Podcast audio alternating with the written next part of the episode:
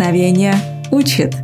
Подкаст для тех, кто готовится к иммиграции, кто уже проходит интеграцию, но застрял в обстоятельствах и не знает, куда или как двигаться дальше.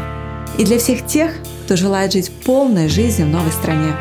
Вдохновение и мотивация, обретая которые ты начнешь действовать. И я, его создатель и ведущая, Юлия Корнелисон.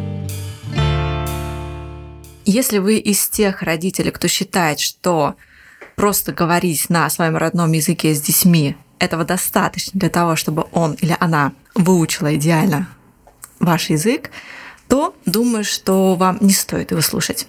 А если же вы сталкиваетесь с барьерами, сложностями или вопросами на тему, как привить или как дать вашему ребенку ваш родной язык, то оставайтесь с нами.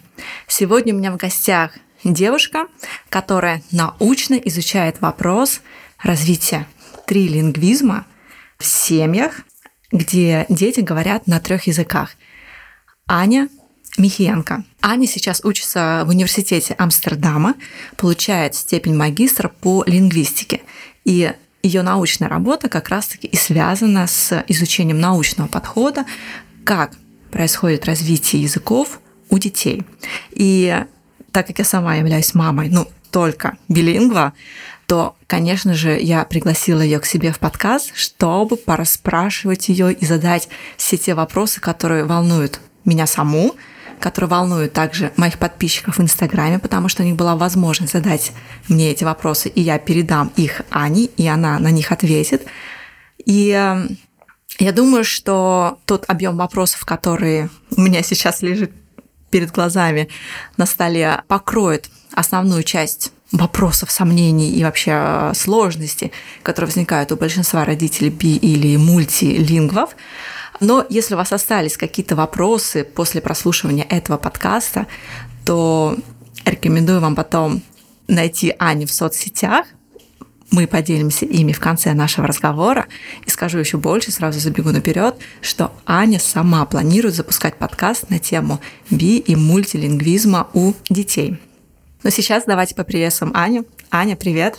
Аня, привет. Доброе утро. Как твои дела? Отлично, я подготовилась к нашему подкасту и уже с нетерпением жду, чтобы начать. Да, а скажи, пожалуйста, на скольки языках ты говоришь сама? Я говорю на трех языках. Это какие? Это русский родной, английский эм, профессионально, что я могу читать научную литературу и разговорный китайский. Но все ты их выучила уже, так скажем, в юношеском возрасте, да? То есть у тебя у самой да. не было ситуации билингвизма или мультилингвизма? Да, верно. То есть у тебя просто такой же чисто чисто профессиональный интерес э, изучать эту тему. Да. По традиции э, в моем подкасте в начале с каждым гостем я провожу блиц-опрос, угу. и э, несмотря на то, что наш диалог сейчас построится немножко не в, не в стандартном а, формате, но блиц-опрос для тебя не является исключением, поэтому готова? Да, готова.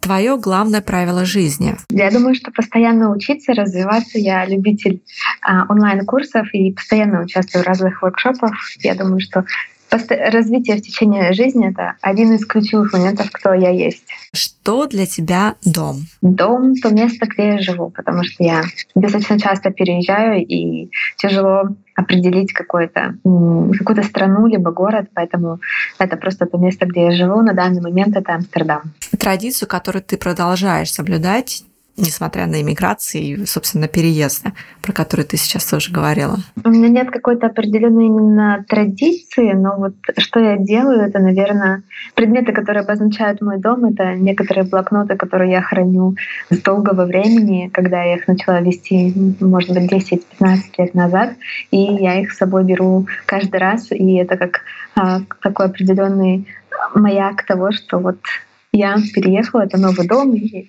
сейчас начинается какой-то новый этап жизни. Твоя последняя покупка, что ты взяла последнюю в магазине, особенно актуально в нынешних условиях с карантином? Я покупала продукты домой, что-то для лазаньи, чтобы сделать.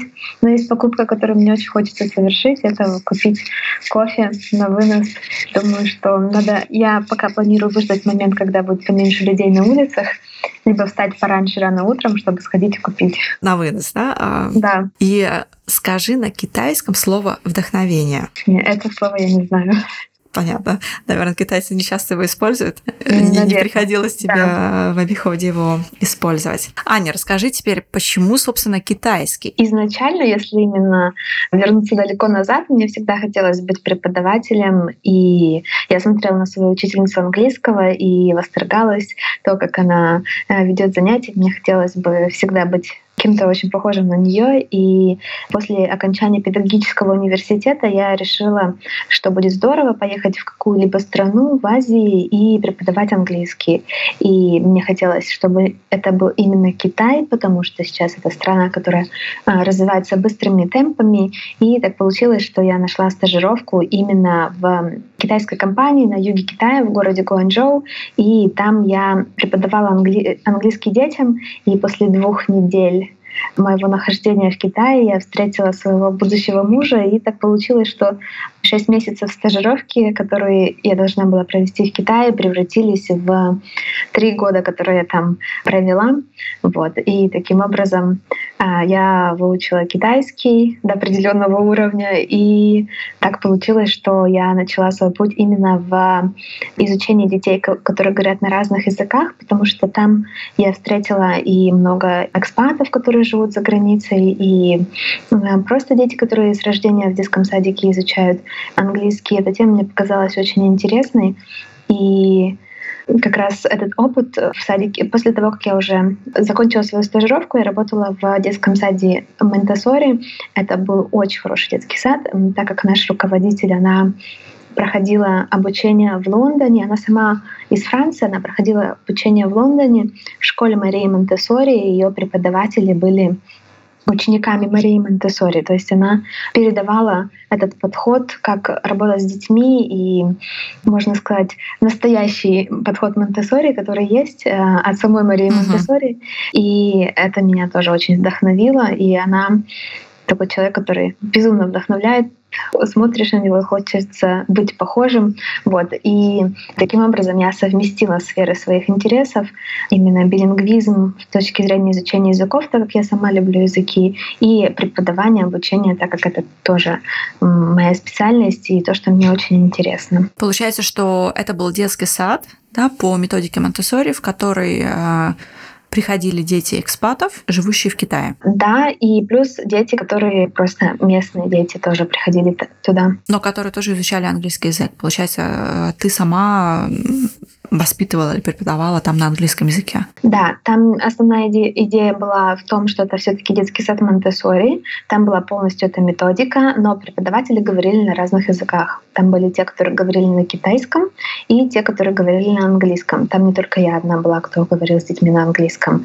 И получается, что местные дети, которые уже говорили на китайском, они учили английский, а экспаты, которые дома там на английском говорили, они в садике учили больше китайский. А как у тебя родилась идея или откуда появилась вот эта потребность поехать учиться в Амстердам и взять еще, собственно, вот эту тему для своего диплома исследования в области трилингвизма? А мне всегда хотелось получить магистратуру за рубежом, где-то в Европе. И э, получается, что к моменту, когда у меня был уже профессиональный опыт, хотелось двигаться дальше и эту тему изучать э, не только с прикладной точки зрения, но еще и с научной точки зрения, чтобы научиться правильно читать статьи, которые пишут о детях, правильно их уметь критично проанализировать и сформировать какую-то свою точку зрения для того, чтобы я имела э, доступ больше доступа к разным ресурсам, которые говорят о, об этой теме. Ну, получается, что вот эти статьи, они э, именно про изучение языков были, да? Да, да. То есть, как у нас в университете сейчас обучение проходит, в целом это все обучение на исследованиях, э, которые уже были проведены, и нас учат критично их оценивать и высказывать свою точку зрения о них, либо принимать, либо не принимать. И сколько лет ты уже занята вот этим вопросом вообще изучения, да? То есть еще, если говорить с тех времен, когда ты жила в Китае и уже практиковала, так скажем, да, угу. воспитание детей на двух языках, работая в детском саду или в школе, да? Это кстати, школа была или детский сад? Это, да, детский, детский сад. сад. Да. Сколько лет ты уже занята изучением вопроса, а, как развивается язык у детей, а, как в таком профессиональном ключе сейчас во время учебы в Амстердаме, ну и такие личные, с личной точки зрения, с личной стороны, когда ты еще работала в Китае? Это четвертый год. Четвертый год. А своих детей у тебя еще нету? Пока нет, но это как раз вот почему мне интересна эта тема. Это напрямую связано с тем, а, что нужно планировать, когда у меня будут свои дети. И так как мой муж из Китая, и мы говорим на английском и на китайском, и у него есть его первый язык, это который кантонский, это не официальный язык Китая. И здесь очень много языков задействовано, и поэтому та тема, которую я изучаю профессионально, очень будет полезна даже в нашей семье. Да, то есть для себя самой лично да, будешь хорошо подкована. Да. А вообще много сейчас исследований проводятся на тему вот, билингвизма, когда ты глубоко вкапываешься да, вот в эту тему, тебе хватает материала для того, чтобы разобраться и понять, что хорошо, что плохо, да, если так говорить прям дуальностями, или же все литературы очень мало, исследований тоже, и вот поделись своим опытом. Мне кажется, что в целом сейчас э, в плане науки наука стала очень сильно международной, и много исследований публикуются на английском. Таким образом, исследователи из разных стран могут получать доступ э, к информации, к исследованиям из других университетов в другой любой части мира. И это, конечно, очень хороший момент для науки, для развития науки. Если говорить о билингвизме, исследования были и век назад, да, в 1900 каком-либо году уже тогда начинали это все изучать, и много тогда исследований, которых было проведено, они негативно смотрели на билингвизм и негативно говорили о том, что детям лучше не, не изучать один, э, лучше не изучать два либо три, там четыре языка, лучше всегда говорить на одном. И спустя некоторое время взгляд науки на билингвизм поменялся, и сейчас такой достаточно оптимистичный положительный взгляд на развитие. Но если говорить про билингвизм, то здесь больше исследований, конечно же, так как намного проще найти детей, которые говорят на двух языках и примерно выросли в примерно одинаковых условиях.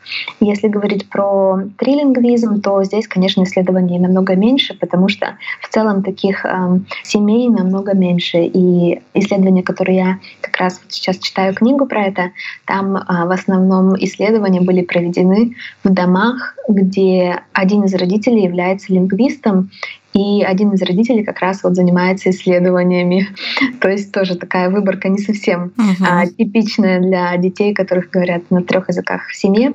Вот. Но, конечно, мне кажется, идеально это совмещать научный подход, то есть эм, читать, быть знакомыми с теми исследованиями, которые проходят, и плюс э, изучать практический подход, именно разговаривать больше с родителями. И в своей вообще карьере в билингвизме я стараюсь всегда совмещать вот эти два подхода, потому что тогда можно и научное обоснование знать, и при этом знать, как это реализовать на практике в семье. Да. А скажи, пожалуйста, ты говоришь, что век назад были такие негативные э, оттенки на тему второго языка у детей. А что случилось вот этим переломным моментом, когда исследователи или ученые поняли, что да нет, в принципе, ничего плохого в этом нет. Вот что произошло? Может быть, ты знаешь, э, встретила в изучении в литературе вот этот момент переломный, который заставил ученых и тем самым еще общество задуматься о том, что ничего плохого нет, если ребенок изучает сразу два языка с малых лет. А мне кажется, что это связано с тем, что просто появилось намного больше семей, которые начали переезжать за границу, и глобализация, мир меняется, все становится очень международным, открытым, и за счет этого больше стало людей, которые переезжают за границы, и таким образом у ученых появились люди, которых можно там, протестировать. И за счет увеличения количества исследований как раз было выведено, что дети как раз могут и успешно изучать два языка, и за счет, наверное, успешных примеров. И, э, раньше говорили о том, что дети, например, могут путать языки. И сейчас до сих пор дети, конечно, путают, потому что это неизбежно, но сейчас уже за счет того, что есть поколение уже выросших людей, которые уже выросли, говоря на двух языках и у которых нет проблем, э, за счет, наверное, таких примеров, мне кажется, взгляд науки немного изменился. Да, это логичная, логичная э, причина, почему стоит поменять свое мнение даже если ты ученый.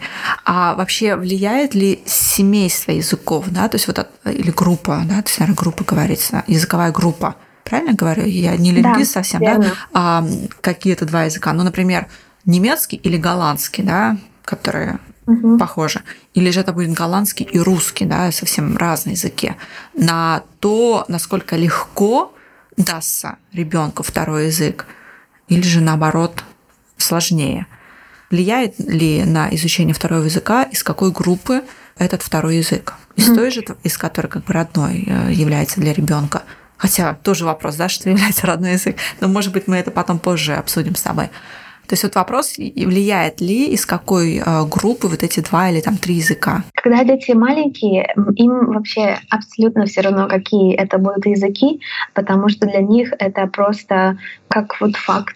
Со мной говорят, например, на китайском, и это язык, который, которому э, ребенок привыкает, и дальше для него, возможно, там английский, который, по идее, намного проще, чем китайский, для него будет сложным, потому что он уже привык к китайскому, например. Если говорить о немецком и голландском, да, языки похожи, похожи системы этих языков, как они работают, но здесь, например, может быть и тоже другая сторона медали, потому что есть очень много похожих слов, и ребенок иногда может что-то перепутать. Либо в чтении, когда, например, это алфавит именно вот как английский, испанский, то здесь тоже, например, ребенок может некоторые слова путать, но э, это, как сказать, э, тоже определенно интересно найти разницу, например, для ребенка. И вот в английском так работает, в испанском так. Поэтому здесь может быть и положительные, положительная сторона, что слова похожи, и ребенок быстрее намного выучит. Например, это так хорошо для тех, кто изучает дополнительно еще диалект дома. Например, каталанский, да, вот не испанский, uh-huh. а еще диалект. То в этом случае ребенку там до определенной степени ему будет достаточно легко и понимать, и новые слова из диалекта выучить новые конструкции, например, ему будет это легко. Но вот именно другая сторона, что если языки слишком близко, то может быть э, немного там, в чтении, в э, письме немного ребенок может перепутать. Но в целом, когда дети маленькие, им абсолютно все равно, какой это будет язык, они все принимают как задолженное. Да, это вот как раз сегодня мы с Алисой играли утром в игру а, «Виселица», когда, в общем, я с ней играю на русском языке, а муж играет с ней на голландском. И вот даже вот эти слова, которые очень похожи между голландским и русским, вот я и загадала слово «кенгуру». Да, по-голландски это «кангуру», да, то есть «к», то есть «к-а», угу. То есть она слышит канхуру, да, а по-русски это кенгуру. Она думает, что раз, ну, они похожи слова, поэтому, когда я говорю на русском языке, я могу сказать просто голландское произношение этого слова. Да. Вот, и, соответственно, наверное, то же самое происходит и у детей, которые учат голландский и немецкий, да, то есть не надо думать, что, значит, у них ситуация легче в изучении языка, то есть они просто могут вот на таких ловушках попадаться, произносить по-немецки, например, в голландской речи слова, которые очень схожи. А какие вообще факторы, э, которые известны ученым, э, влияющие на то, насколько хорошо будет говорить ребенок на языке? Да, это как, как раз хороший момент, как, э, чтобы нам начать именно говорить подробнее об этой теме, чтобы потом можно было делать отсылки как раз к этим факторам. Факторы могут быть разные, но вот я сейчас приведу пять основных факторов, которые достаточно распространены, и я их называю для себя такими универсальными моментами, потому что они, по идее, должны работать в каждой семье, и они работают в каждой семье, но все семьи бывают разные, разные типы семей бывают. Поэтому сейчас начнем с фактором. Первый фактор — это контакт с разными людьми. Если говорить именно о психологии детей, то можно задаться вопросом, кто играет важную роль в жизни ребенка. Как правило, это родители, семья, дедушки с бабушками, учителя, одноклассники. Есть период в жизни ребенка, когда учитель, у учителя очень большой авторитет, к учителям прислушиваются. И в этом случае хорошо а, ребенка окружить максимальным количеством людей, которые говорят на этом языке. Возможно, это дополнительные онлайн-курсы, либо дополнительные занятия где-то в школе, зависит от возраста ребенка, конечно, чтобы ребенок видел в первую очередь потребность общаться с разными людьми в языке. То вот. есть получается, что нужно ребенка окружить людьми из разных категорий влияния, так скажем, да, или, или из разных угу. категорий интереса, которые говорят на этом языке, например, на русском языке, да, чтобы у ребенка да. была вот эта а, яркая картина о том, что русский язык, он на самом деле очень широкий в применении. Да, то есть если вы так суммировать. Да. Угу. Чтобы этот язык в первую очередь, в первую очередь играл важную роль в его, в его жизни. То есть это не тот язык, на котором... Я недавно в Инстаграме делала пост о том, что мама всегда с ребенком говорила на русском, но как только кто-то заходил в комнату, либо кто-то еще появлялся в их окружении, она сразу же переключалась либо там на английский, либо на голландский, и ребенок думал, что русский это язык вообще для секретов. Только, только только какие-то, не знаю, очень секретные вещи можно передавать, секретную информацию можно передавать на этом языке. Вот в этом случае эм, дети с самого маленького возраста они уже все прекрасно понимают, и если они видят в окружении, например, родителей, людей, которые говорят равнозначно и на русском, и, предположим, на голландском, да, как мы в Голландии будем эти два языка сегодня брать за пример, а, то в этом случае а, ребенок видит и о том, что родители говорят на двух языках, я, например, говорю на двух языках, и а, как бы складывается такая картинка мира о том, что это просто два языка, на два средства коммуникации, которые у меня есть.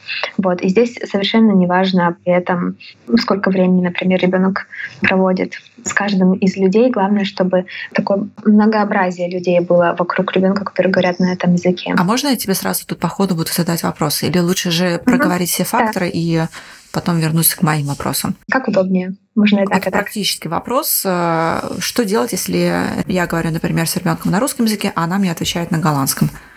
Что делать? Есть разные стратегии.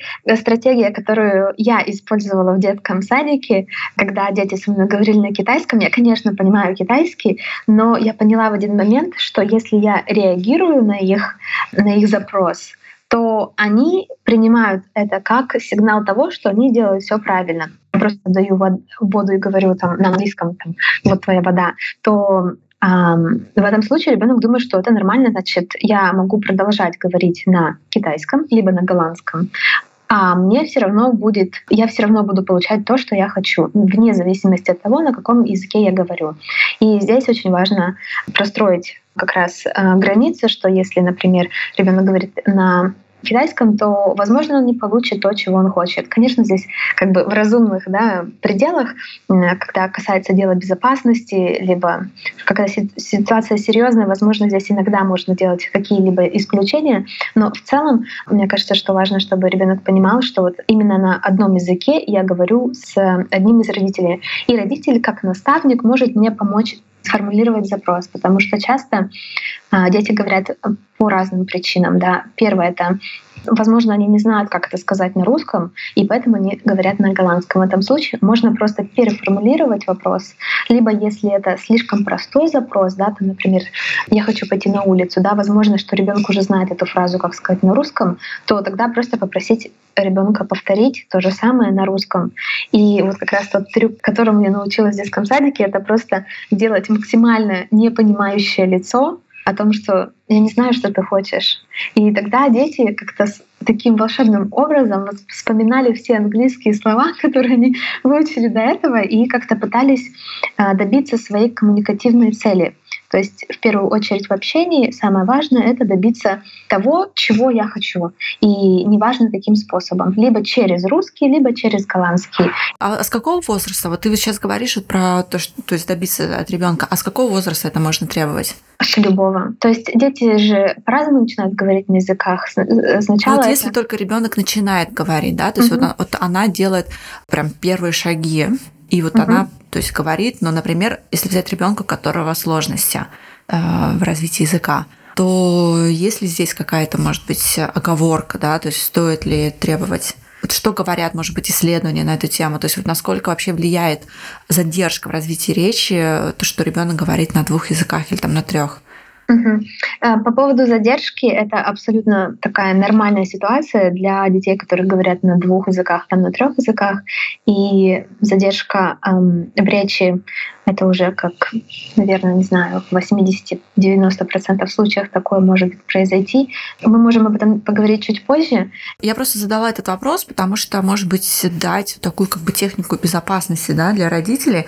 Mm-hmm. А, у меня нет абсолютно никакого научного подхода, но есть просто вот эта своя личная практика с Алисой. И, собственно, почему у меня даже некоторое время э, в шапке профиля в Инстаграме висела там билингвизм. Потому что у моей дочки была задержка в развитии речи. Да, и угу. я, естественно, разделяла языки. Я говорю только с ней на русском, самых там пеленок, да, то есть с рождения, еще даже когда она лежала во мне, у меня в животе, там, да. А, ну, папа говорит с ней на голландском. Ну да, у нас был только, грубо говоря, фактор интересов. Это была только я, которая говорила на русском языке. Ну и периодически навещали нас мои родственники, но это как бы такие, как говорят, голландские моменты, то есть а, вспышки какие-то, да, временные, угу. они на протяжении долгого срока. И у Алисы была задержка в речи, причем как и на голландском, так и на русском языке. И то есть я понимала, что мне нужно добиться от нее, чтобы она сказала это на русском языке, если я у нее что-то прошу.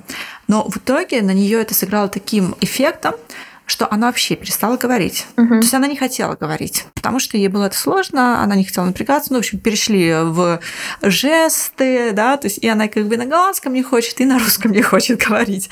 А, вот. И, а, может быть, вот эта техника безопасности, которая, если родитель прямо такой... Я думаю, что у моей Алисы был критический случай, да, то есть это, наверное, такие ситуации не часто случаются в семьях, но то, что я тогда получила от, от логопеда, потому что мы пошли к голландскому логопеду, то есть давайте стимулировать развитие речи у ребенка.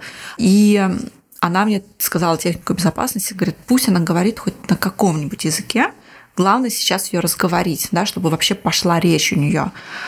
А делать это, ну, то есть если я все-таки хочу ей дать русский язык, то, что сказала ты, да, то есть что формулировать эти фразы потом на русском языке. Да, то есть, если я слышу, что она, например, говорит apple sap, да, то есть, она, то есть mm-hmm. я понимаю, она хочет яблочный сок, то есть я тогда должна сказать сразу в догонку яблочный сок, да, то есть не просто apple sap, на, бери, или Неймар, да, то есть еще на голландском mm-hmm. ответить ей. То есть мне в какой-то момент стало важнее, чтобы она вообще заговорила на языке. Но, может быть, я рано начала вот эту как бы панику, так скажем, да. То есть, может mm-hmm. быть, мне надо было еще дождаться, хотя ей было уже три года. А то есть три года по голландским меркам как бы ребенок уже должен говорить. Так, какими-то там словосочетаниями там, или коротенькими предложениями с четырех слов. Вот. И, собственно, поэтому я пошла к логопеду, и поэтому я как бы отпустила, сказала, ладно, отвечай мне на голландском, но я тебя буду корректировать. Вот. Ну и, собственно, и знаешь, еще, может быть, вот этот э, сработал эффект, что она же слышит, она же как бы тоже ребенок хитрый и ищет вот эти пути легкого, наименьшего сопротивления. И она же слышит, что я прекрасно понимаю голландский язык. Я же говорю с мужем на голландском, да, вот приходит ее дедушка голландец. И как бы, что я ее тут в это дурю и говорю, что типа я вот не понимаю, что ты мне сейчас сказала. Угу. Да, то есть вот этот момент, который тоже психологически на ребенка может действовать. Типа, как ты меня не понимаешь? А почему ты понимаешь тогда папу? Или почему ты понимаешь да. тогда дедушку, да, который да. говорит на голландском? А я дети, что тоже? Да, дети, они быстро схватывают такие моменты, и а, поэтому здесь как раз здорово, когда есть в семье люди, которые, например, не говорят на голландском. Это шикарно например, просто. Да. Бабушки с дедушками, мне кажется, вообще в этой ситуации идеально, потому что обычно бабушки с дедушками говорят только на одном из языков, и если чем больше там времени ребенок проводит с ними, тем лучше, потому что другой, другого шанса нет говорить на другом языке. У меня приехала мама, я сейчас просто шутку такую. Алиса, она, у нее характер просто стойкий, да, то есть она точно знает, чего хочет, и в три года, в четыре года, да и сейчас семь, она может добиваться своего, в общем, манипулировать и так далее когда приехала бабушка, ну, которая не говорит на голландском, но у нее как бы было желание начать его учить. В итоге, мне кажется, она уехала бабушка, да, моя мама, с лучшим голландским, чем Алиса с русским языком, потому что Алиса просто наставила на своем applesap или лейпл, да, то есть дай мне ложку. Uh-huh. И бабушка же в какой-то момент, ну тут еще бабушка, да, дала, может быть, эту а, смягчение, да, то есть когда она начала под нее подстраиваться и говорить, что ты хочешь, лейпл И она мне такая, Юля, что такое лейпл? Я говорю, блин, ну как бы давай сделаем так, чтобы Алиса поняла, что ты не понимаешь ее, а в итоге мама моя начала понимать ее голландский. Да, То есть это, наверное, стратегия пошла не там.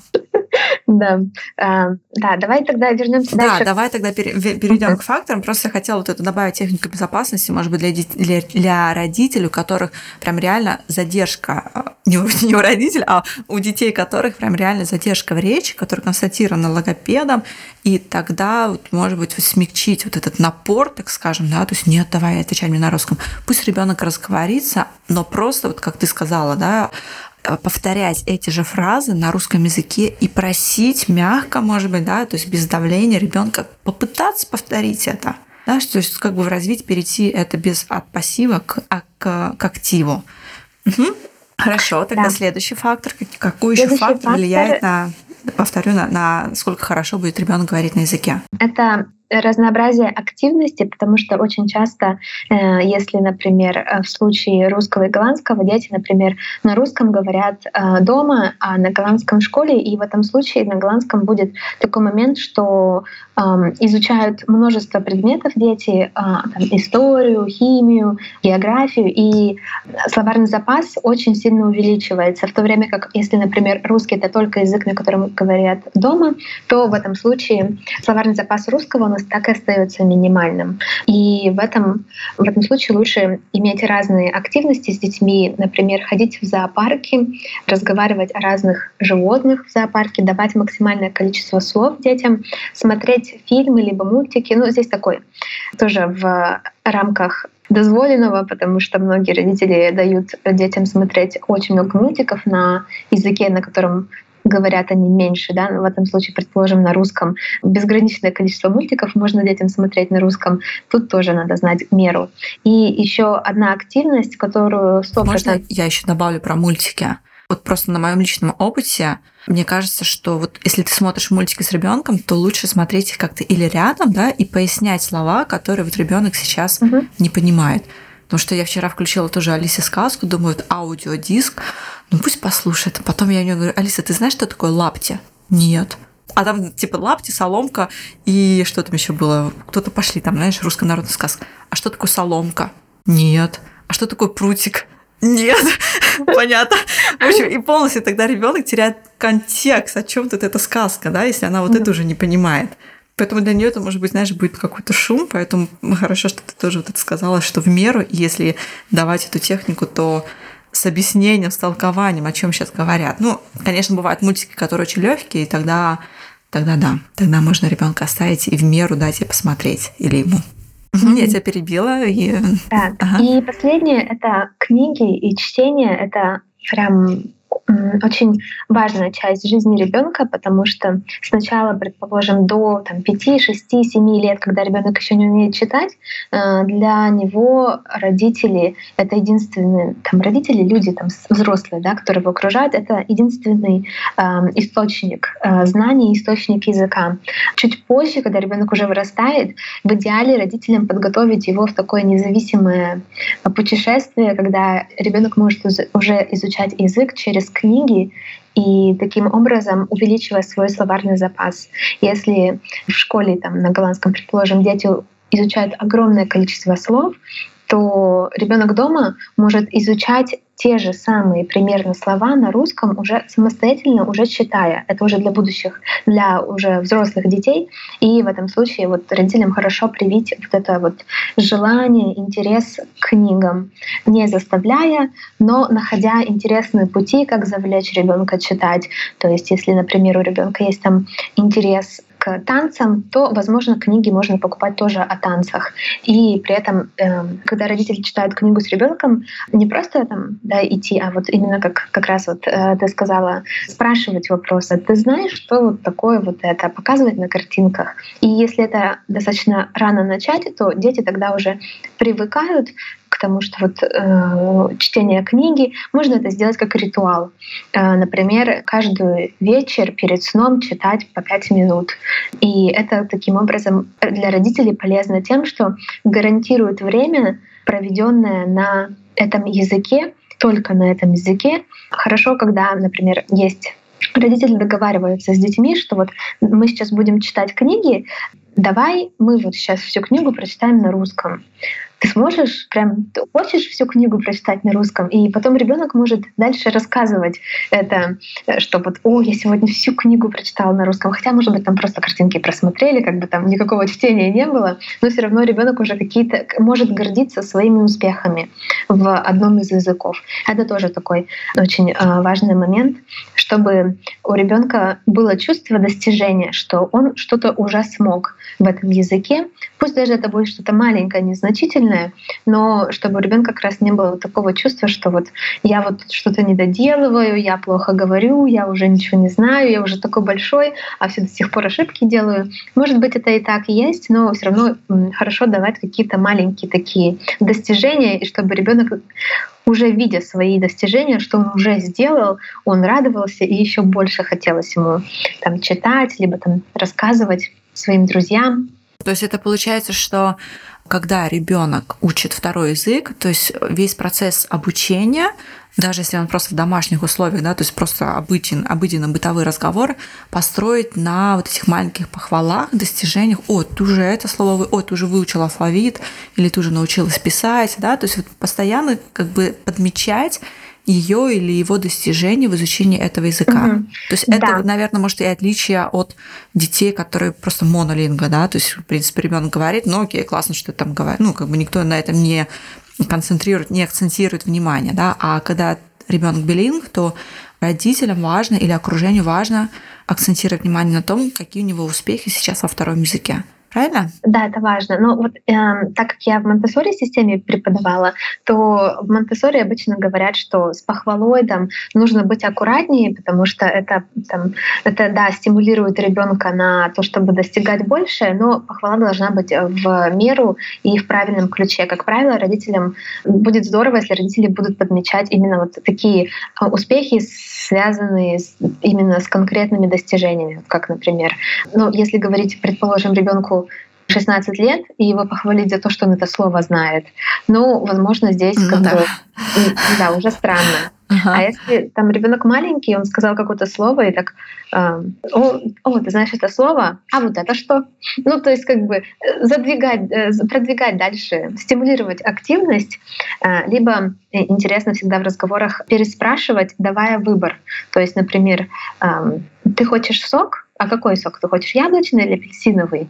И при этом как бы спрашивать, вести диалог, и чтобы ребенок мог выбрать. Вот я хочу там апельсиновый, и это надо сказать, например. Ну, тут тоже смотреть надо в каждой ситуации индивидуально, потому что в каждых семьях бывают разные ситуации, и дети — это в первую очередь личности, и у них есть свои интересы, и ну, не всегда все, что мы хотим от детей, не всегда они готовы это сделать, и не всегда им это вообще может быть интересно. Вот, поэтому тут такие все ситуации, я как бы пытаюсь все эти, как сказать, универсальные факторы выявить, и они работают, но в разных семьях они работают с разной интенсивностью.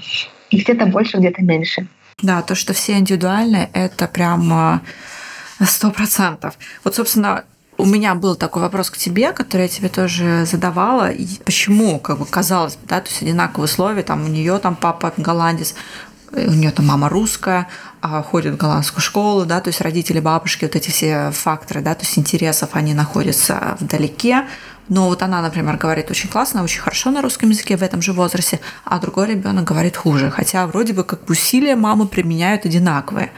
Да, вот как раз э, про то, что сравнивать детей именно в, во втором, то, как дети изучают второй либо третий язык, это, наверное, вообще то, что однозначно не надо делать, что вот, вот вроде семьи одинаковые, почему ребенок не говорит? Потому что, да, возможно, семьи там русско, например, голландские семьи, они одинаковы в том, что у них вот один родитель из одной стороны, другой родитель из другой, но то, что они делают внутри семьи, может быть совершенно разным. То отношение, с которым они подходят к языку, может быть вообще абсолютно разным. Если вот как раз перейти к следующему моменту, который я хотела бы упомянуть, следующему фактору, это именно статус языка в семье и в обществе.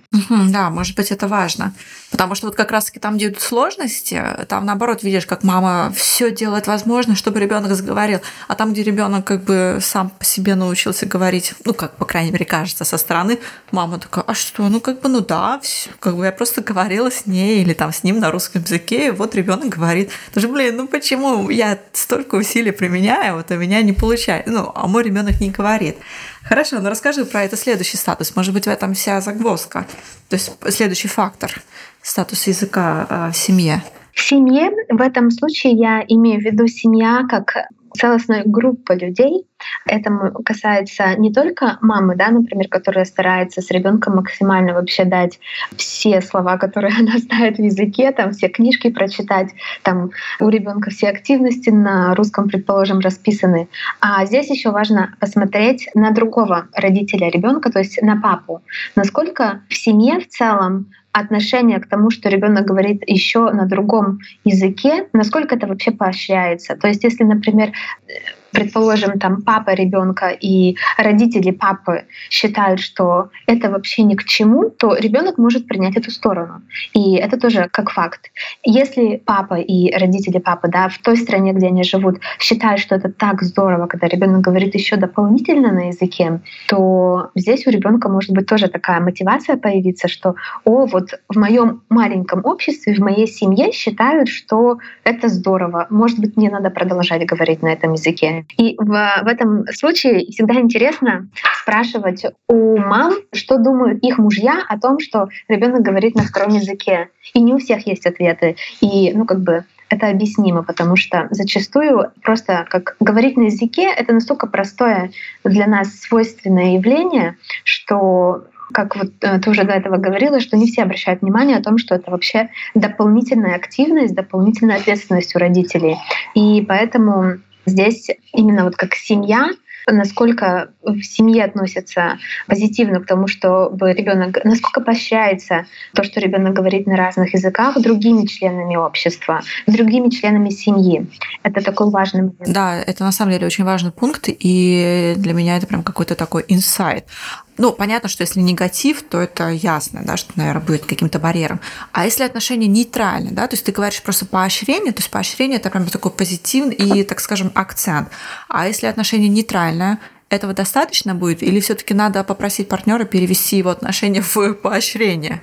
Нейтрально здесь это слишком нейтрально. Как правило, там э, Эм, то, как люди относятся к чему-либо, это может быть эм, либо нейтральное с точки зрения попустительства, что мне все равно, там ребенок говорит на языке или не говорит. Но я типа не тогда... вмешиваюсь, я не да, вмешиваюсь. Да, я вот как бы это ваше дело. Но тогда ребенок, это дети все прекрасно чувствуют. Они даже несмотря на то, что маленький, даже ребенок, который младенец только что родился, он уже прекрасно чувствует вообще, как в семье к чему как относятся. И поэтому дети, они знают сто процентов, как есть на самом деле, кто как думает. И вот в этом случае, мне кажется, в первую очередь это хорошо родителям обсудить лингвистическую ситуацию дома, спросить, если я говорю с ребенком на этом языке, что ты об этом думаешь, и хорошо об этом просто поговорить. Как правило, мне кажется, что очень редко, что кто-то там, например, когда второй родитель категорически против. Как правило, все за, но надо обсудить, как второму родителю показать ребенку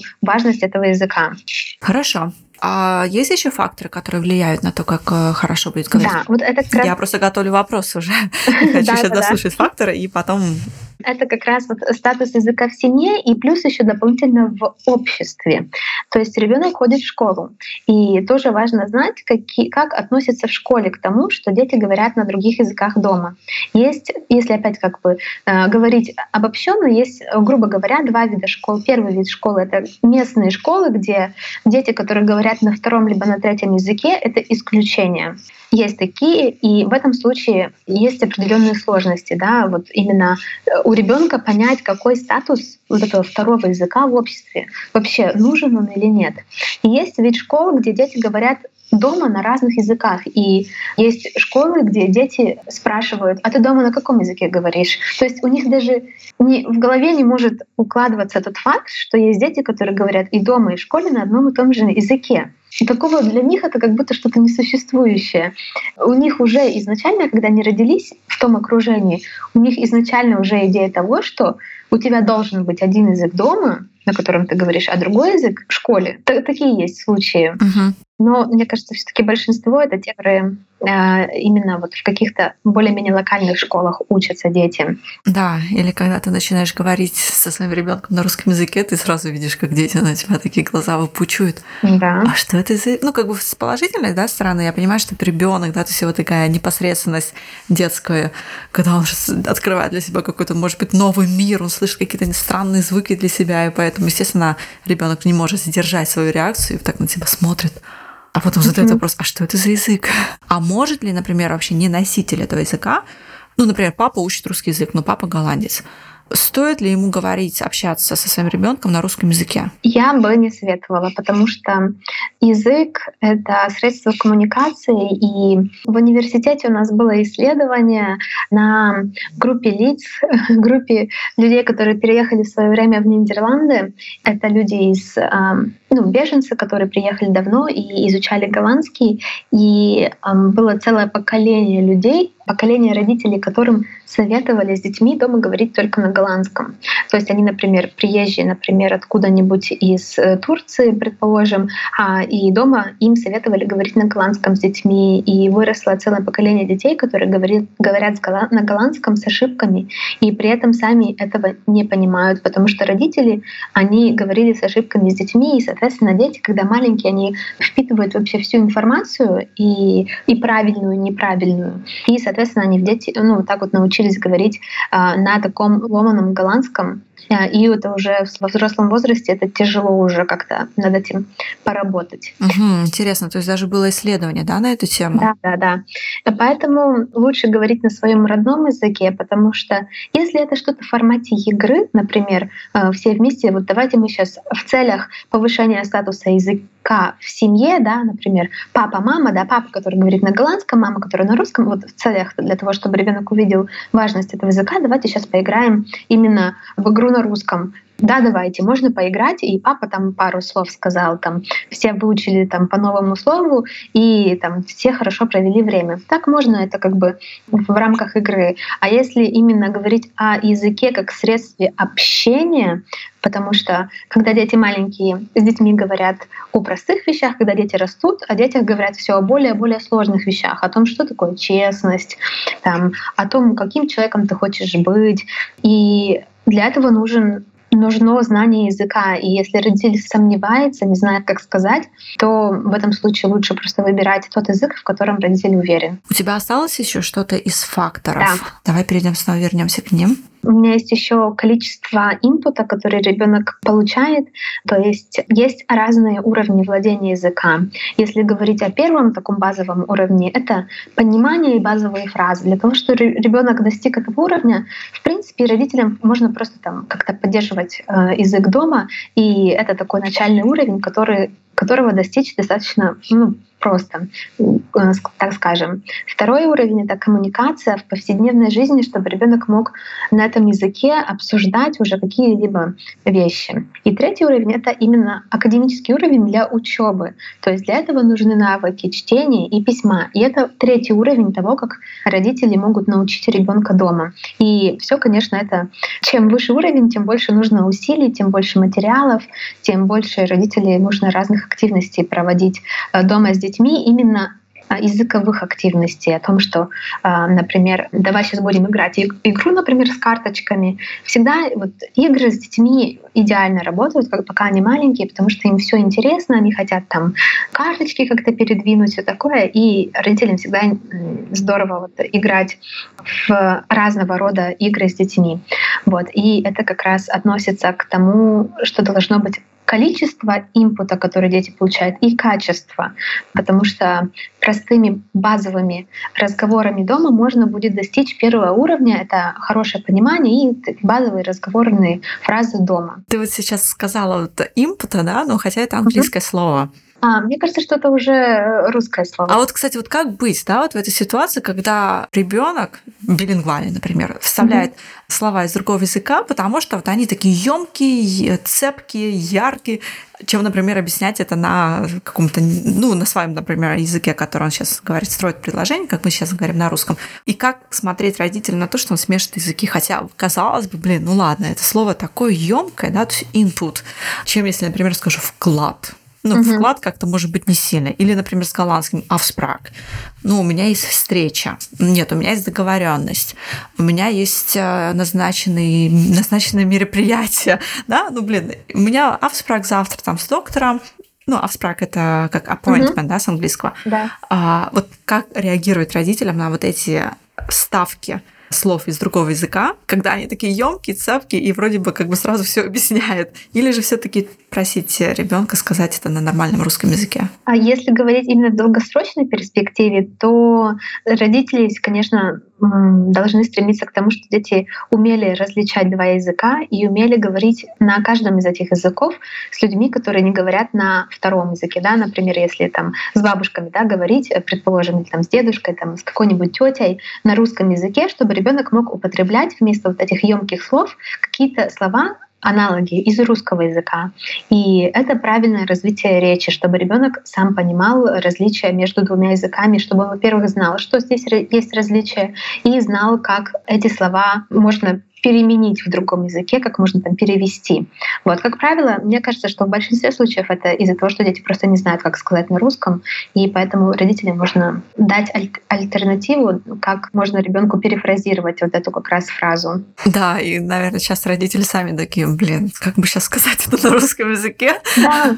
И как раз таки, опять же, как вот эту мотивацию держать у ребенка, что, блин, ну вот так на голландском это легко сказать, а вот на, на русском это так сложно.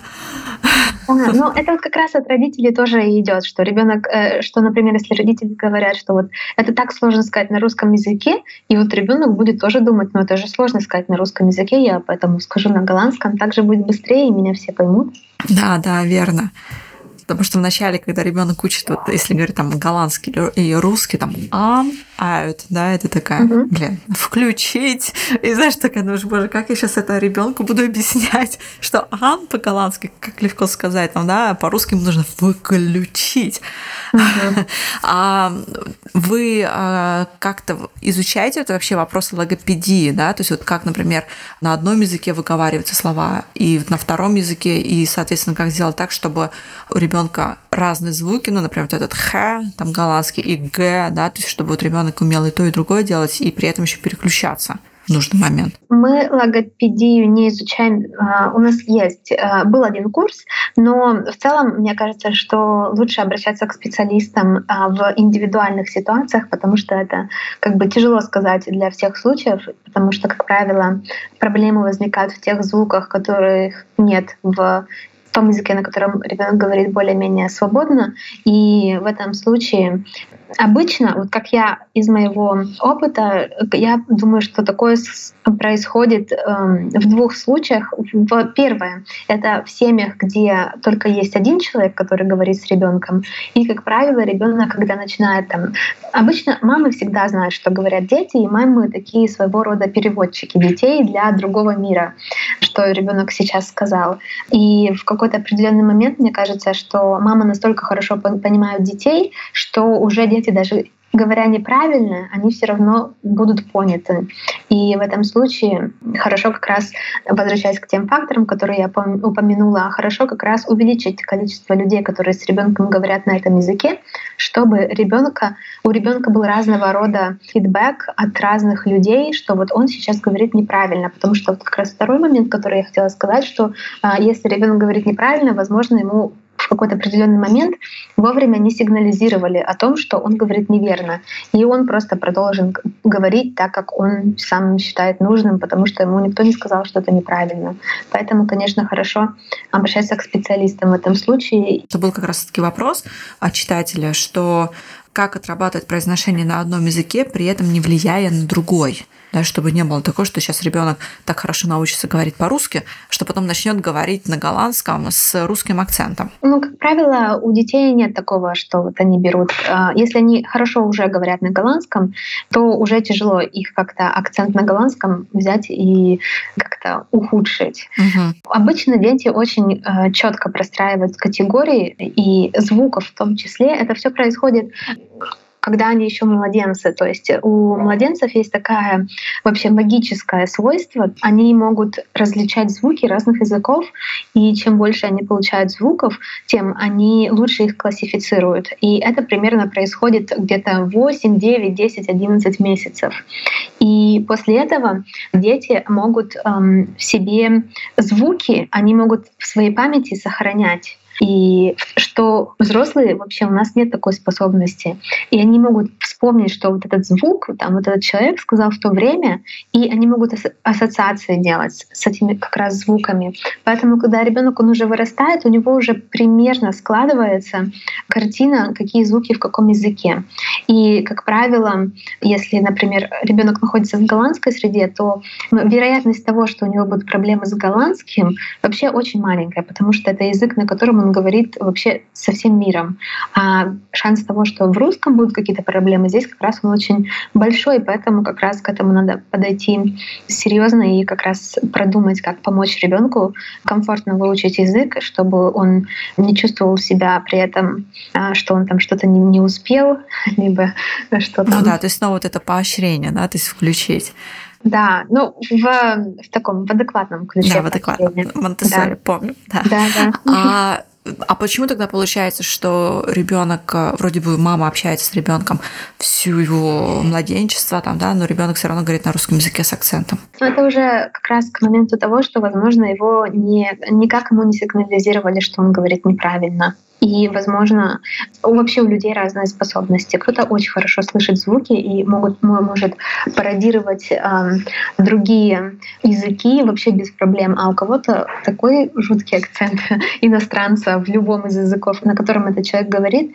Поэтому э, здесь это индивидуально. Но в билингвальной ситуации это достаточно распространенное явление, и поэтому в этом случае просто лучше обратиться к эксперту, который поможет э, именно в конкретной ситуации с конкретным ребенком, с его конкретными сложностями, поможет разобраться и дать совет родителям, как лучше с ребенком говорить на этом языке по произношению, то есть лучше обращаться к специалисту, лучше вслушиваться, так скажем, в речь ребенка, да, и если есть ошибки прям очень явно очевидны, то мягко направлять, корректировать их, чтобы при этом наверное, не отбить желание вообще говорить на языке, угу. да, но в то же время направить его как бы на верную дорогу, и при этом потом еще как бы дать ему оценку, что у тебя уже получается лучше, там, да, то есть вот это небольшое поощрение.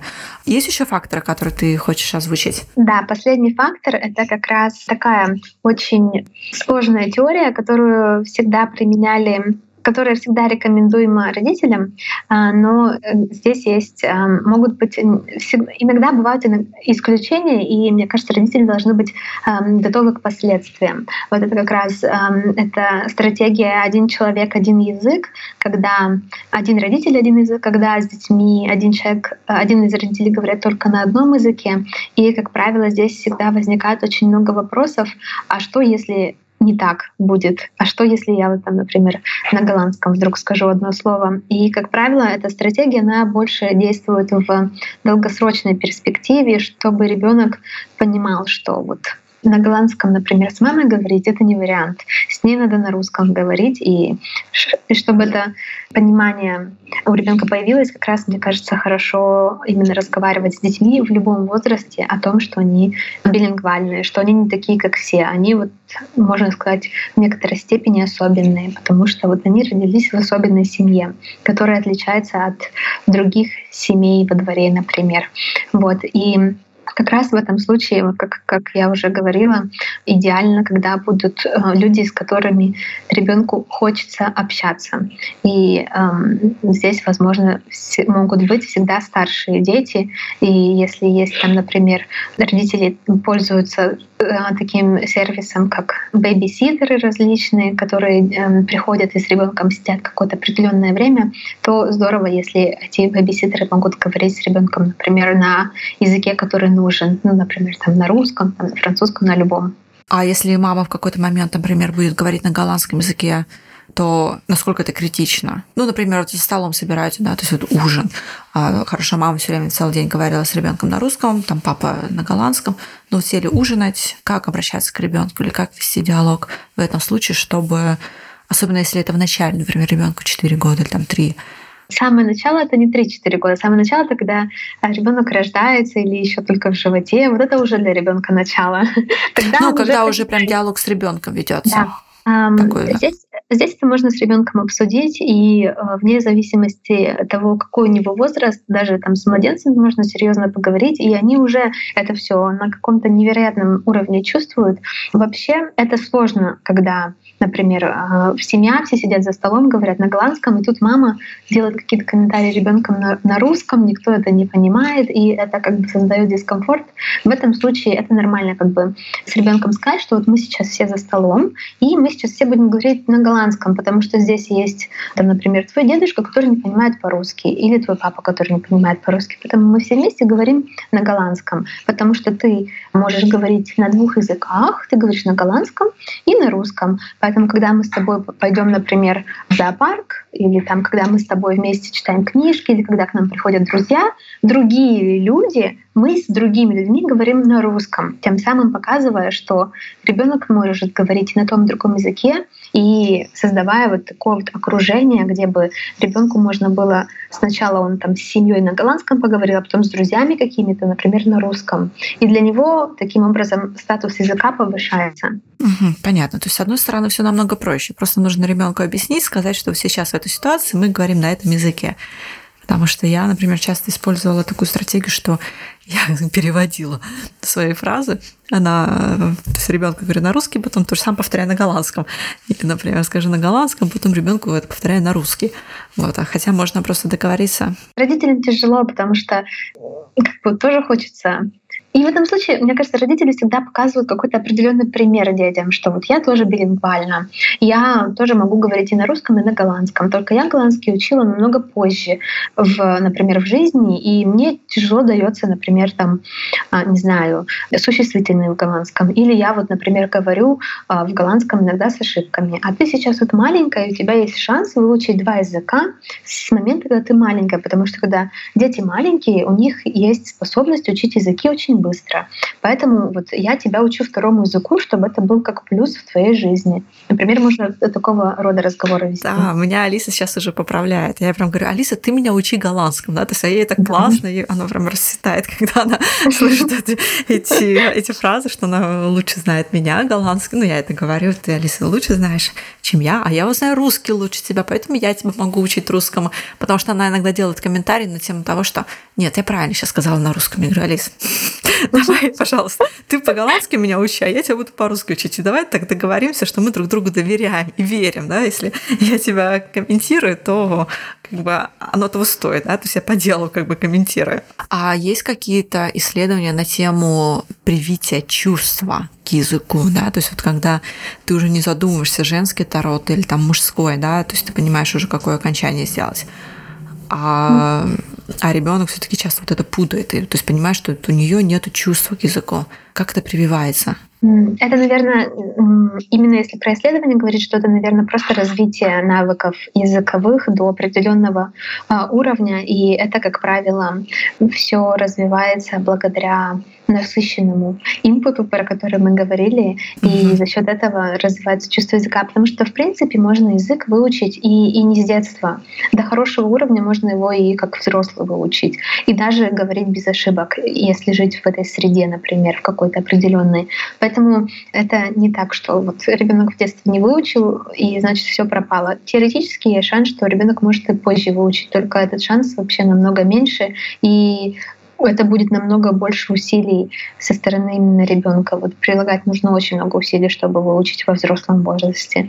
А вот если говорить про трилингвизм или вообще мультилингвизм, да, то есть когда там четыре языка, например, есть ли какие-то рекомендации, вот как вводить эти языки, в каком возрасте?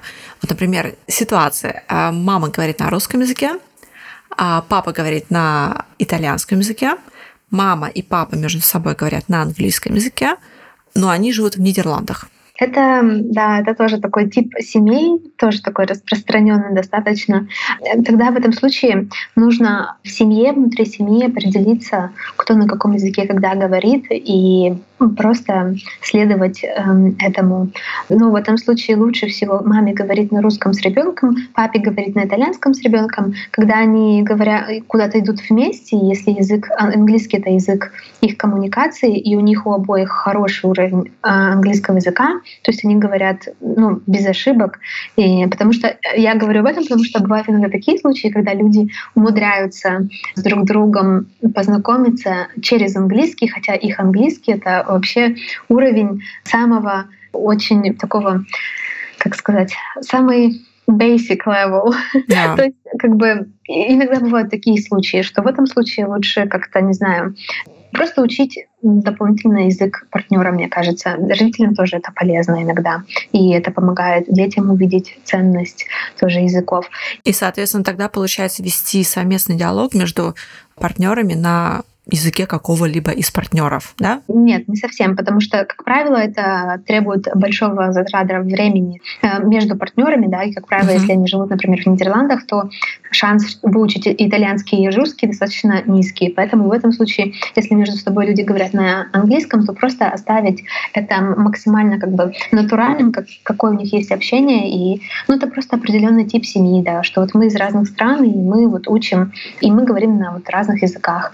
И главное обеспечить ребенку правильно так скоординировать жизнь ребенка вокруг этих языков, чтобы можно ребенку было говорить на каждом из этих языков в такой, на, на таком хорошем уровне. И в этом случае хорошо будет поездки в Италию, поездки в Россию, максимальное количество друзей, которые приходят играть с детьми. Там дети на разных площадках, но в этом случае есть большой шанс, что когда ребенок пойдет в школу, учить, например, голландский, если это есть в планах у семьи, большой, э, большая вероятность, что вот голландский, на голландском ребенку будет сначала говорить очень тяжело, а потом пойдет все хорошо, и возможно, что голландский будет одним, одним из таких эм, доминирующих языков вполне возможно такое. То есть, если сейчас еще раз суммировать, получается, что и в случае, если английский у родителей такой как бы basic, ну прям очень сильно разговорный, то ребенку не надо давать английский язык. То есть они ну, его не учат. В момент, когда проходит диалог, окей, мы говорим на английском, но когда ребенок что-то спрашивает, ребенок должен спрашивать либо на русском, либо на итальянском. Этот вопрос, мне кажется, очень индивидуальный. То есть есть родители, у которых очень хороший английский, и здесь, ну, как бы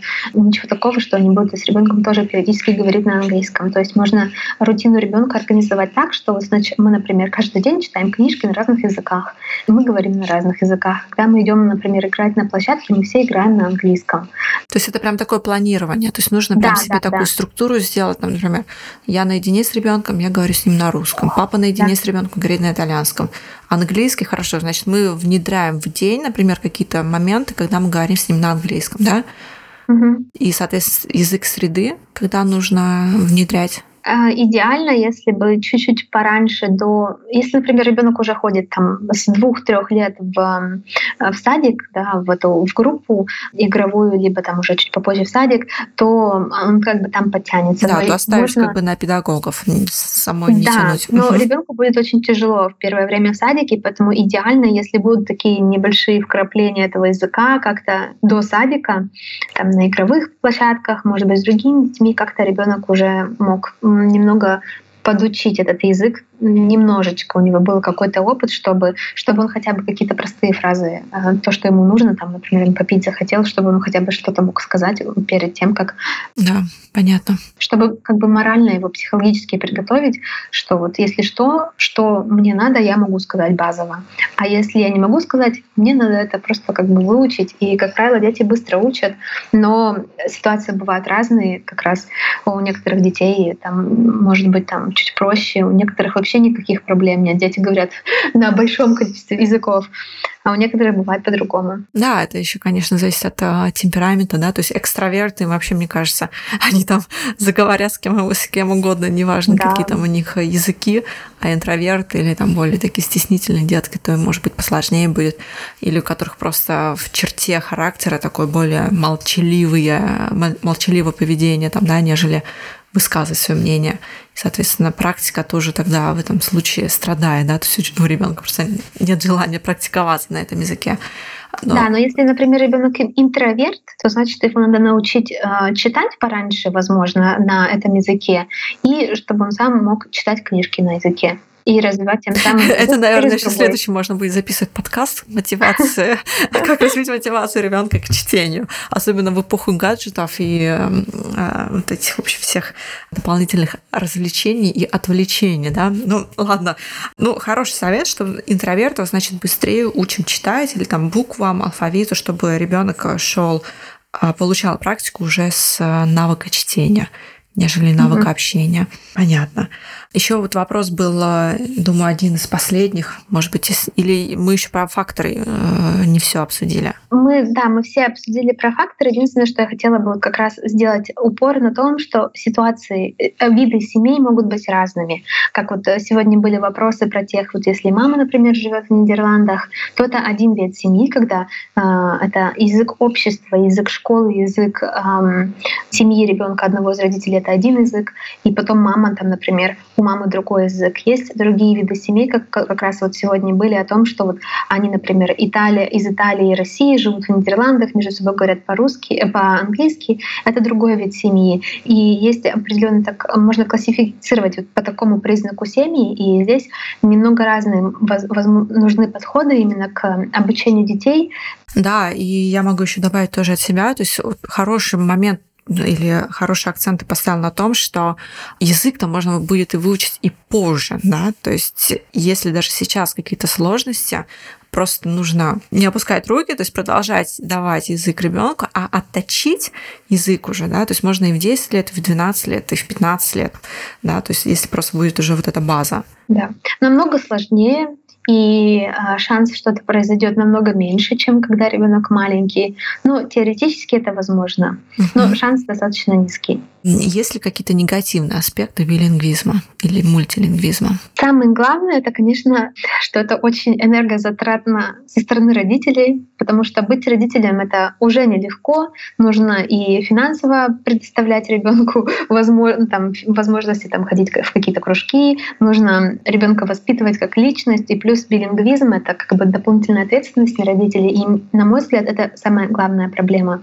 именно ну, сложность. Если говорить о научной э, точки зрения, есть э, определенные исследования, которые говорят о том, что, э, может быть, дети, у них, возможно, будут меньше вокабуляр, меньше состав слов в каждом из языков. Но я, например, с таким исследованием не согласна, и как раз вот о том мы говорили о том, что в науке, как правило, если есть какое-то исследование, все думают, что это правильно, потом хоп, кто-то доказал, что это оказывается неправильно, и все думают уже по-другому, да, то важно как раз думать о науке, о научных исследованиях, именно о том, там, я этому доверяю лично, и какие вот есть основания доверять либо не доверять. Я вот как раз вот этому негативному фактору не слишком доверяю, потому что это все очень лично, но если в целом рассматривать, то дети могут эм, знать чуть меньше слов не из-за их личных способностей, а из-за того, сколько времени они проводят на каждом из языков.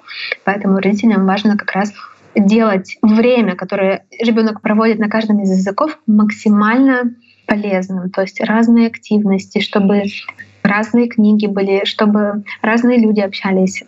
Вот это из негативного а, такого опыта. Вот и есть эм, тоже негативная сторона, это именно как ребенок себя чувствует в обществе, но это не то, что негативная сторона, но это то, о чем нужно подумать, э, о том, что ребенок однозначно будет не такой, как все, и э, важно тоже этот вопрос э, с ребенком обсудить, что это классно, когда есть два языка, на котором можно говорить с детства, это вообще так интересно, завлечь ребенка и чтобы дальше было ему уже легко. А вот если говорить про преимущества, кроме того, что вот как классно говорить на двух языках, вот какие тебе это открывает возможности, а, расширяет кругозор, есть ли еще какие-то ну вот на самом деле преимущества, которые обычно указывают о том, что там будет проще найти работу, если говоришь на двух языках, что вот можно читать источники на двух языках, мне, наоборот, кажется, что это не совсем и преимущество. То есть про работу это вообще непонятно, да, это будет через 20 лет, может, ребенок будет юристом и работать э, на, например, на голландском, да, может, ему русский вообще не особо будет важен в жизни, да. Да, то есть такой мотивации ты точно не заинтересуешь ребенка, потому что они так да. далеко еще не мыслят. Да, то есть есть вот очень много плюсов, которые везде. Вот если просто погуглить билингвизм, и там будут вот эти вот все когнитивные способности, но по факту они могут быть и не совсем совсем плюсами, и, может быть, и, и как бы и не плюсами. И поэтому каждый, наверное, для себя решает. Но, э, наверное, это больше всего плюс — это передача какого-то культурного наследия ребенку, потому что через язык это культура больше, какое-то чувство самоопределения передается. Вот. Поэтому здесь, наверное, наверное, больше я бы назвала это как плюс. А так, если именно про, про науку говорить, то обычно это когнитивные навыки, что реакция у детей, которым говорят а, на разных языках, она там быстрее, что они могут переключаться с одного занятия на другое быстрее. А, это тоже такие доказанные исследования, которые сейчас проведены. Вот, поэтому... То есть переключаться могут быстрее, да? Угу реакция быстрее, да? Да, реакция, да, быстрее. Но по факту, мне кажется, можно и не только через билингвизм это развить. Можно и просто, там, если ребенок хорошо развит, то можно и у монолингвального ребенка такие же могут быть показатели в принципе. Угу, понятно. То есть билингвизм это как бы не, не, панацея. не панацея, да, то есть который, что вот будет второй язык, и значит э, или наоборот какое-то прям преимущество между монолингвами, потому что он говорит на втором языке, значит, он уже развит лучше, да, то есть это не обязательно. Угу, да. Вот, два часа мы с тобой э, проговорили. Э, прям, э, мне кажется, ну, у меня бы еще, у меня еще есть вопросы, потому что когда ты говоришь на что-то одно задеваешь, у меня сразу разворачивается вопрос, например, как это было у меня. Потом я думаю, дай, подожди, дай Ане сказать, договорить.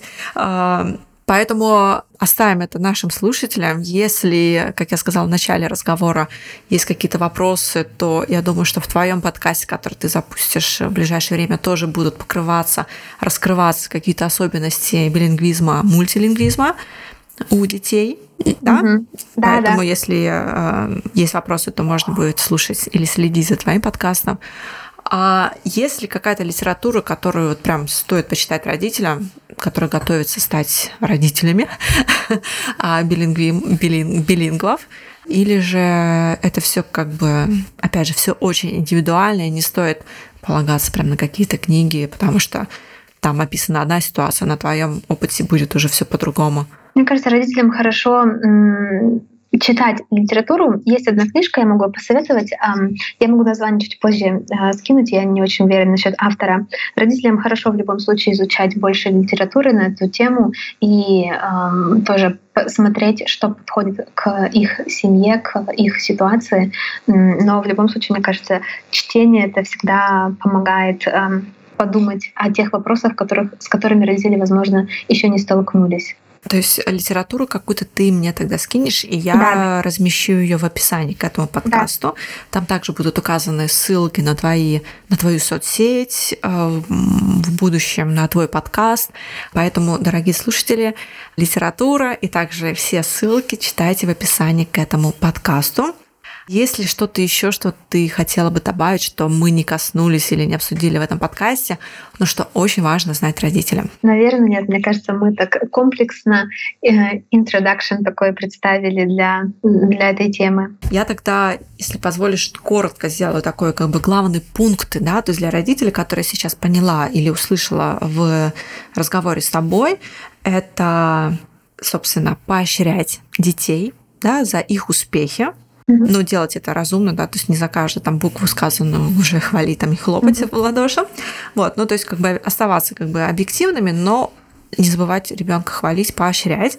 Это пересмотреть или как бы присмотреться к, отнош... к а, тому, как относится твой ваш партнер на развитие второго языка или там третьего языка, языка у ребенка, да, то есть не, лучше, чтобы все-таки было тоже поощрение, нежели даже нейтралитет, да, то есть нейтралитет, mm-hmm. он а, не несет пользы, лучше пусть это перейдет в степень поощрения, чтобы ребенок чувствовал, как он классный, что он говорит на втором языке. Значит, с раннего возраста замечать ошибки ребенка и мягко, плавно, ненавязчиво их корректировать, поправлять, да, и в частности это также относится к произношению. Вот. Но если есть сложности с произношением или не выговариваются какие-то звуки, то обращаться к специалисту, и чтобы он дал упражнение на развитие и тренировку этих звуков. Значит, широкое использование языка, при этом не только в лексике, но также и в практике, да, то есть чтобы из разных групп, так скажем, общения были люди, э, с которыми можно использовать второй язык, да, то есть тот, который дается вторым все-таки, нежели угу. основным. Дисциплина родителей – это, наверное, золотое правило во всем этом сказанном, чтобы родители помнили о том, когда какой язык им нужно использовать, тем более если это трилингвизм или еще более э, мультилингвизм. От себя, от своего опыта могу сказать еще терпение. да, терпение прям а, настойчивости, если в три года не получается ребенку говорить на вашем языке, не останавливайтесь, это еще ничего не значит, продолжайте дальше, дальше, дальше. А, например, у Алисы пошел язык только русский язык только тогда, когда она уже стала говорить на голландском. То есть как бы на ее голландский стал навешиваться русский, и ей, в общем, русский стал даваться легче. Поэтому не отчаивайтесь, терпения вам и, собственно, вот эта последовательность. Да? То есть, если вы решили взяться все-таки за привитие второго там, или третьего языка ребенку, то вот как вы решили, так и тяните вот эту линию на протяжении всего воспитания вашего ребенка. Да? То есть не так, что сейчас я буду с ней говорить на русском, а там через в 6 лет я уже перейду с ней буду говорить на голландском. Вот, то есть решили говорить на русском, продолжайте в 6, в 8, в 12 лет говорить с ребенком на и дальше на русском языке. И, конечно, тоже, наверное, вот этот момент э, мотивации, да, то есть найти а, заход, крючок к вашему ребенку, чтобы у него или у нее был интерес к изучению второго языка. Угу. Что-то, может быть, упустила? Нет, все верно. Ну, я думаю, что э, подкаст у нас получился очень насыщенный, с достаточным количеством теории и также практики, да, то есть особенно этих практических вопросов, а как быть, если ты за столом сидишь или пошел в магазин и так далее. Поэтому, дорогие слушатели, если вам понравился этот подкаст, вы узнали из него что-то для себя новое, полезное, он вас вдохновил, смотивировал, так скажем, дал, может быть, э, силы э, в руки и в ноги, и продолжаете работать над вторым языком или третьим языком у вашего ребенка, то я буду вам очень рада, если вы оставите положительный отзыв в iTunes, может быть, напишите мне сообщение в директ или же оставите комментарий э, под постом об анонсе этого подкаста в моем инстаграме по нику Ланкома. Аня, тебя я тоже жду твои социальные сети. Может быть, ты сейчас хочешь озвучить э, какие-то источники, где тебя можно найти, или же отправим слушателей в описании к подкасту. Да, лучше в описании подкаста там будет мой инстаграм. Я планирую сделать свой подкаст в ближайшем будущем. Я надеюсь, что это будет через пару недель. И тогда тоже буду рада, если кто-то присоединится к нему. И дай тогда главный совет, вот если все это так сейчас обобщить, родителям, которые воспитывают билингвов или мультилингвов. Мне кажется, это помнить, что это в первую очередь ребенок, у которого есть свои интересы, что это своя личность, и не только по уровню того, как он говорит э, на разных языках, его оценивать, а еще смотреть на то, какие есть достижения в жизни у ребенка помимо языков, потому что, возможно, что это и не окажется самым главным в его жизни, возможно, он станет отличным физиком, вот, и в первую очередь смотреть а, на то, какая личность растет, какой новый человек появляется в обществе, это всегда очень интересно. И, в общем, ребенок это не то, не только то, на, на каких языках он говорит, но да. и то, кто он кем он является по жизни. Друзья, если вам понравился подкаст, и из этого эфира вы узнали для себя что-то новое, получили порцию мотивации и вдохновения, то я буду вам очень благодарна, если вы напишите положительный отзыв в iTunes. Как это сделать, читайте на моем сайте learnbyinspiration.com. Ваши отзывы вдохновляют меня на новую запись, ведь вдохновение учит. thank you